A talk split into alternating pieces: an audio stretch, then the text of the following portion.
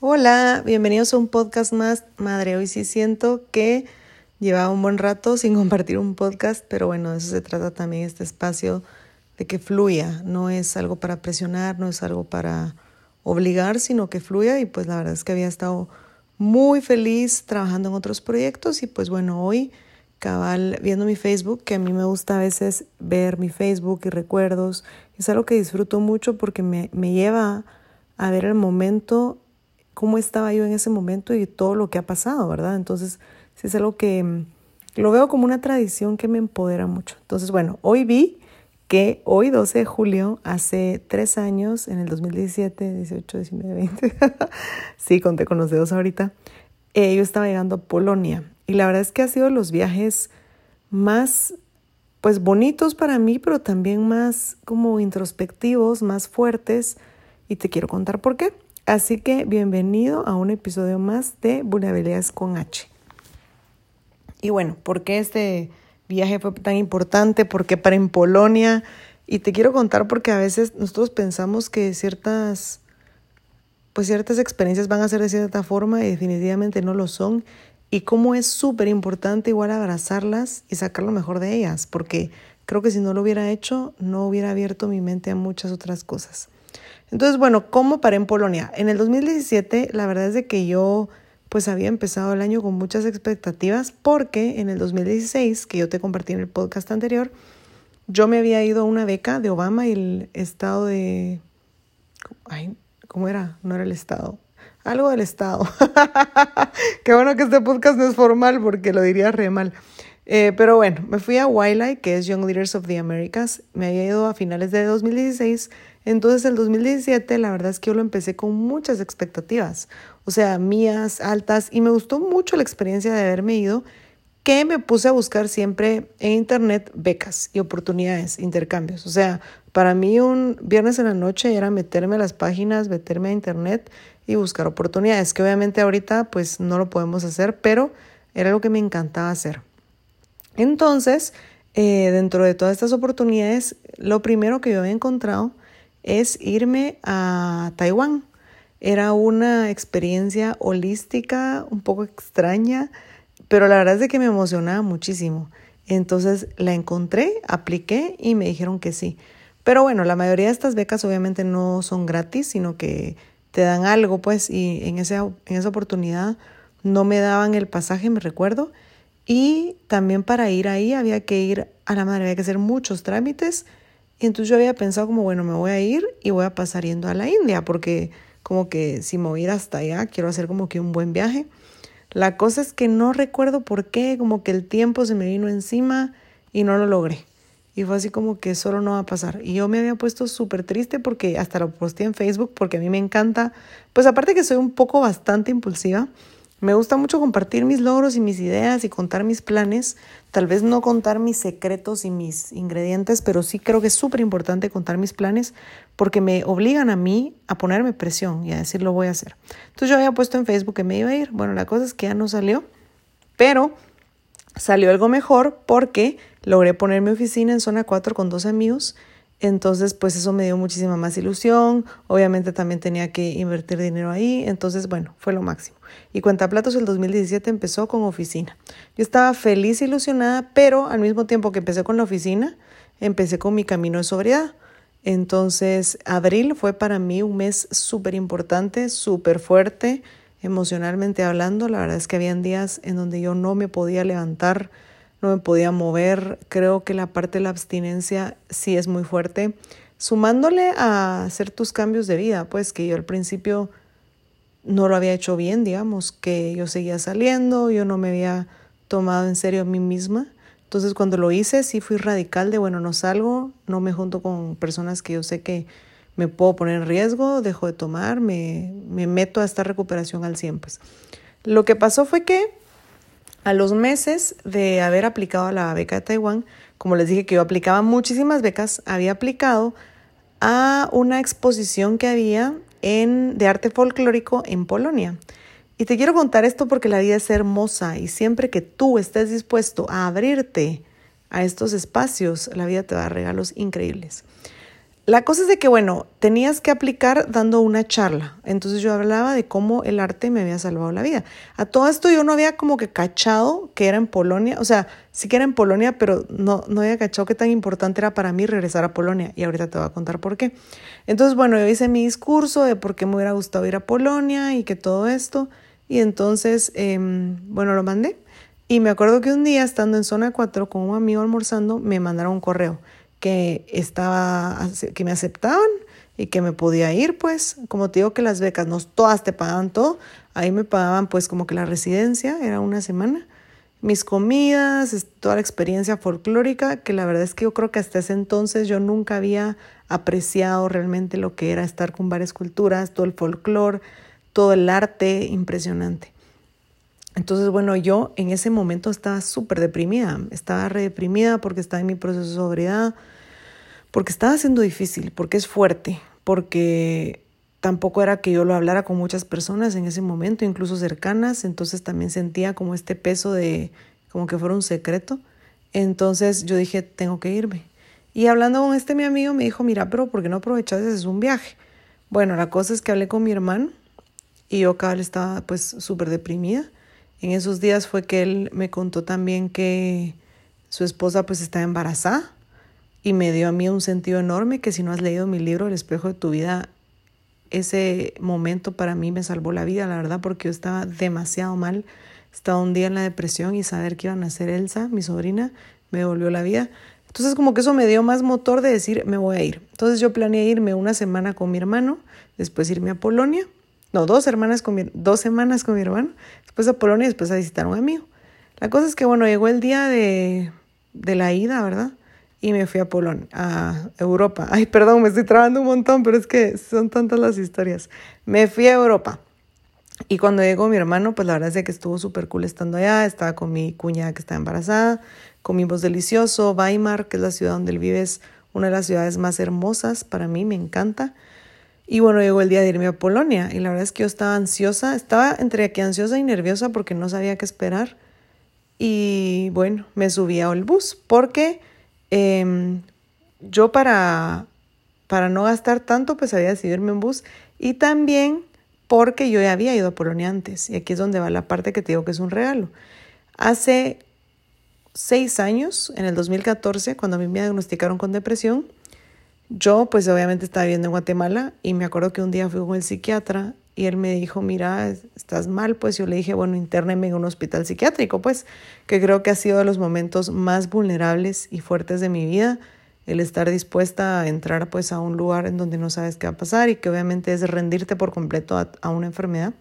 Y él me dijo, no, o sea, no vale la pena, no es necesario, tú puedes sola, solo confía en ti. Y ha sido una de las frases también más transformadoras de mi vida.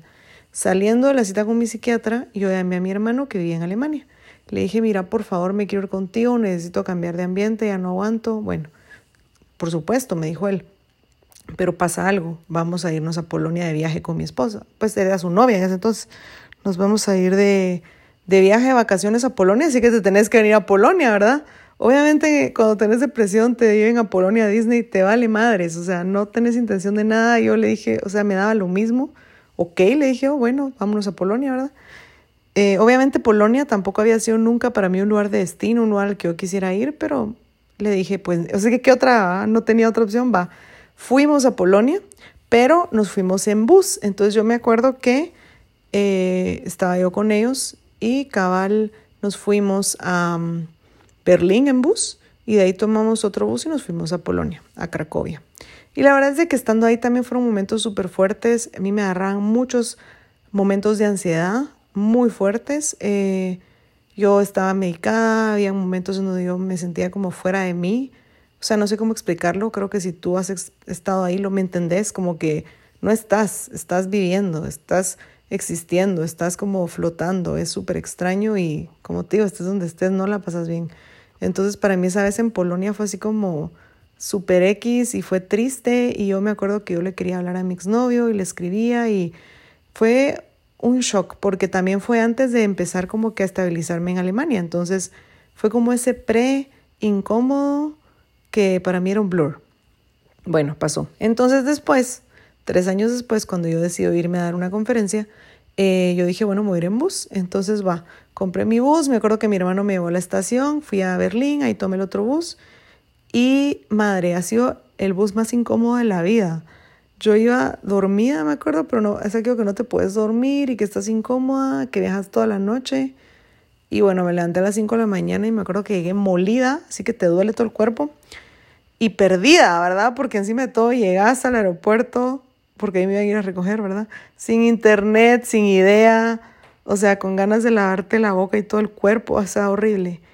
Y estaba así, finished. Me levanté, me compré un café y bueno, a ver qué onda. Y en eso vi que había como que un cartelito de, de la IOU, IOU, ajá, creo que era Youth. Em, y dije, bueno, son ellos y llegué. Entonces yo como, hola, que no sé qué, y los conocí, pero yo estaba así, pero muerta. La cosa es que ellos me dijeron como que, hola, bueno, vamos a esperar a alguien más, y ya te vamos, y llegó otra chava y nos subimos al bus. Y yo como, bueno, vamos, va, ¿cuánto falta? Hay un par de horas. Y yo, a la madre, fuck my life, yo me necesitaba dormir porque si has estado todo ese tiempo en una cita y todavía te faltan dos horas después de llevar seis horas, es como, a la madre, pero ¿qué haces, va? Entonces me dieron un poco de agua y medio me dormí en el bus y llegamos al lugar de destino, ¿verdad? Obviamente yo no esperaba tampoco cinco estrellas un hotel, pero sí algo cómodo, que si era un como orfanato, entonces las camas eran microscópicas, el lugar era rarísimo. Ay, no, es que me recuerdo cuando llegué, fue así como, y te lo cuento porque uno a veces tiene una expectativa y se te cae en un segundo y es como, ok, no. Y llegué y bueno, nos pusieron en cuartos y yo estaba que ya no aguantaba el sueño. Encima de todo, los cuartos eh, pues eran súper pequeños, tenías que compartir todo con alguien más, obviamente. Y bueno, llegamos y va, ya está el, ya está el almuerzo, ajá, pueden bajar por su comida y era un comedor y también yo no sé por qué yo pensaba que iba a haber gente de un montón de países. Y sí había, pero eran países que no hablaban inglés. Entonces también yo era así como, ok, hablo sola. Entonces, bueno, bajé al comedor y me serví lo que encontré, ¿verdad? La verdad es que no estaba nada rico. Era como, porque eran los mismos estudiantes lo que lo cocinaban, pues. Entonces, esto no es por quejarme, sino es por decirte que esas cosas pasan. Y más a mí, siento que fue un regalo porque llegué vulnerable, mi proceso de sobriedad, eh, esperando, no sé, algo diferente y me topo con esto y fue así como, ok. Entonces, bueno, me, me acuerdo que me senté a comer y ese día, mm, bueno, me levanté y, y me fui a mi cuarto y me dormí un par de horas porque ya no aguantaba. Y en eso nos dijeron, bueno, existe la posibilidad de que vayamos a ver unas de las presentaciones, porque hasta ese entonces yo miraba a miles de personas, montón de personas, y yo decía, de plano, todos somos de la beca, pero que sí, como era un festival folclórico enorme, éramos de la beca como 10 y todos los demás hacían presentaciones, se encargaban de los shows, entonces éramos re pocos, pues. Entonces, bueno, yo dije, yo quiero ir, me vestí y fui. Y llegamos y yo no tenía nada de dinero y ya no había tasa de cambio, entonces yo así como, bueno, no me podía comprar nada en la calle, pero ni un agua, nada. Y yo así como, ok, me acuerdo que vi un grupo, pero todo era como súper extraño. Eh, y me regresé a mi cuarto y dije, madre, o sea, en serio creo que este fue el peor error. O sea, como que sí me pegó decir, no hombre, qué error, ¿por qué vine acá? Qué horrible, o sea, no me gusta, tengo que estar acá siete días, no voy a estar cómoda como que me pegó eso de darme cuenta que yo realmente había ido, sí, porque muy cool, pero me había ido para escapar mi realidad. Y eso fue. Y te lo digo así porque muchas veces creemos que tomamos decisiones porque, ay, sí quiero viajar o quiero exponer o por tu ego. Y muchas veces es para evadir lo que está pasando y crees que en otro lugar lo vas a hacer y la verdad es que no. Y para mí hace igual seis años que me fui a Alemania, sí me ayudó y sí me gustó, pero también hubo el problema porque me fui con toda Alemania y regresé con todo de vuelta. Entonces, estando yo ahorita esta segunda vuelta en, Polonia, yo estaba así como, madre, no, no quiero estar acá y no lograba ver las oportunidades que se iban a venir porque estaba viendo que no era una situación cómoda. Al día siguiente de eso, eh, nos llevaron a, a pasear y nos llevaron a un punto en Cracovia, que es donde está la estatua de Juan Pablo II, porque esa es su ciudad, y en ese momento me pegó. Me pegó que yo necesitaba regresar a completar esa tarea porque regresé al mismo punto al que había llegado tres años antes sin darme cuenta, pues, porque como te digo, Polonia nunca fue un lugar de destino, un lugar donde yo quisiera ir, simplemente la vida me llevó y estando esa segunda vez parada frente a la estatua del Papa donde había estado tres años antes, miserable, queriéndome morir, eh, no encontrándole sentido a mi vida, con la mitad de mi peso, estando ahorita tres años después, con un trabajo, con una empresa, estando ahí porque iba a dar una charla, a la semana me iba a Barcelona, ya estaba sin medicina, o sea, mi problema más grande sí era la sobriedad, pero estaba en un panorama tan diferente. Y te juro que ese día dije, madre, o sea, por eso regresé, para completar la tarea, para cerrar este círculo. O sea, estoy acá nuevamente y la vida me está dando este regalo para decir, sí, regresaste a cerrar tu ciclo de cuando viniste hecha huevo, pues, porque sí llegué muy mal. Y entonces ese momento lo entendí y dije, necesito sacar lo mejor que pueda de esta experiencia. Y abrazarla, pues, y la verdad es que conocí una mujer hermosa que era de África y ella me decía, es que tú sos Napi. Y me recuerdo tanto que él decía que es Napi. Las mujeres Napi en África, que por cierto hay una película buenísima en Netflix que se llama Nappy Ever After, son estas mujeres que son naturally happy. Y me hizo tan feliz su comentario, porque a veces perseguimos como ser las más delgadas, las más bonitas, las más exitosas. Y ella me veía así, Napi, y me encantó esa palabra. Y empecé a, a, trabajarla y de hecho, bueno, después diseñé una línea de zapatos que se, llamara, que se llamaban Napi, que ya no los, bueno, sacamos bastantes zapatos, pero ahorita también te cuento porque se viene un proyecto que se llama Napi de cuenta platos pero ese viaje me marcó un montón y la verdad es que logré compartir mi experiencia y cuando le compartí a todos, que había estado ahí tres años antes, todos se quedaron como que wow y también como que me encendió mi corazón de decir, hoy cierro este círculo de cuando tú vas a veces a un lugar y llegas hecho lata, llegas mal, cansado, decís, es que no sé por qué estoy acá. A veces la vida te da la oportunidad de regresar después y como decirte a ti mismo del pasado, todo va a estar bien todo estuvo bien, lo lograste. O sea, yo siempre me agradezco a mi lucha y el pasado que lo logró, porque hoy estoy en los mismos lugares a veces de otra forma, con otra perspectiva, con otro sentimiento, con otro labor y con muchísimas cosas buenas. Entonces, para mí haber regresado a Polonia fue de los regalos más grandes. Sin contar que una prueba también súper grande a mi sobriedad, pues, porque muchas personas me decían, no viajes, no estás lista, te vas a ir a Europa, y yo decía, no importa, porque como te digo que sí, una parte evadí mi realidad. Y obviamente llego a este lugar con miles de jóvenes, porque todos eran súper jóvenes, que hacían fiestas, que me invitaban a salir y yo pues encerrada en mi cuarto. Pero también fue una oportunidad muy bonita para ver qué cosas también yo ya no quería, qué cosas no eran para mí. Entonces al final pues sí fue una experiencia enriquecedora, conocí personas muy lindas, conocí el arte de otra forma que creo que no me había dado el chance de conocer eh, hicimos un montón de actividades, fue una experiencia diferente que seguro si yo hubiera tenido la oportunidad de escogerla, porque o sea, me metí a la beca y todo, pero no sabía exactamente qué era, por lo mismo que yo solo quería evadir. Pero si hubiera sabido qué era, posiblemente hubiera dicho, sabes que no, yo no quiero dormir en un casi catre, yo no quiero estar metida en un colegio con comida horrible, yo no quiero compartir con gente que no les entiendo nada, o sea, obvio vas a decir que no, pero cuando te metes una como actividad o una experiencia que te saca de tu zona de confort y abrís tus ojos, es que todo pasa, es increíble. Me acuerdo que había una chava que era de Vietnam y me contaba cómo era Vietnam y era hermoso porque amaba su país y eran estas charlas que tenía después con la gente que me contaban quiénes eran, que era lindísimo pues. Entonces como que sí puedes llegar a conocer gente muy buena que seguramente no vas a volver a ver nunca más en tu vida y no le vas a volver a hablar y su único propósito era que la conocieras y te admirara con una cosa apasionante de su vida. Pero eso hace que valga todo, pues, porque eso estamos llenos de pequeños momentos y para mí esa experiencia fue súper importante y también me hizo ver que hay personas que crean estas experiencias y se esfuerzan muchísimo y para uno tal vez es muy fácil llegar y decir, ay no, qué horrible, lo odio, pero no sabes qué hay detrás. Y se los juro que el entusiasmo que ellos tenían para este festival, que hasta la fecha yo tampoco entiendo cuál era la importancia, era gruesísimo. Hacían estas presentaciones en el pueblo, en el centro, y llegaba toda la comunidad a aplaudir, a bailar. Y al final del show me dieron la oportunidad de ser la maestra de ceremonias y dar unas palabras. Y yo decía, es que creo que uno nunca entiende lo trascendental que es para ellos y la importancia que tiene y la pasión con la que lo hacen. Y eso es lo que a mí me mueve hoy, agarrar pequeños pedazos de la vida de las personas y transformarlo también en mi pasión y por eso me encanta conocer gente apasionada por hacer proyectos, por hacer cosas y que lo compartan con aquella alegría porque de eso se trata, dejar tu alma en donde lo querrás dejar.